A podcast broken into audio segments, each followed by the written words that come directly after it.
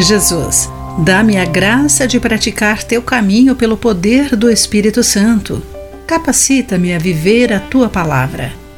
Olá, amigo do Pão Diário. Muito bem-vindo à nossa mensagem de esperança e encorajamento do dia. Hoje o texto é de Glenn Peckham com o título Pratique essas coisas.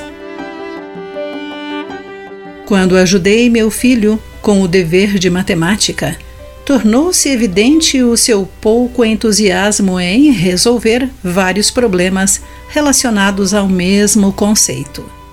Já entendi, pai, insistiu, esperando que eu o deixasse escapar do restante de suas tarefas.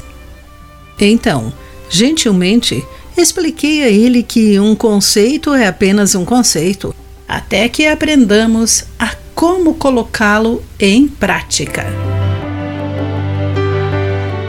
Paulo escreveu sobre a prática aos Filipenses.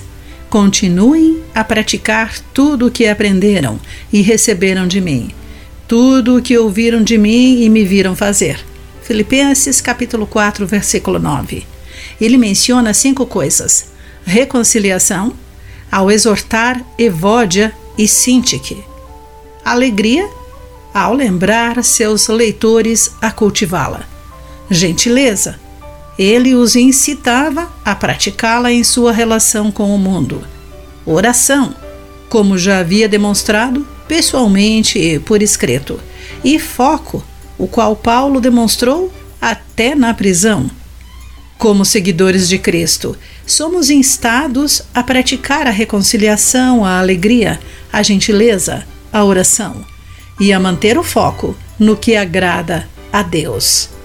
Como qualquer hábito, essas virtudes devem ser praticadas e cultivadas.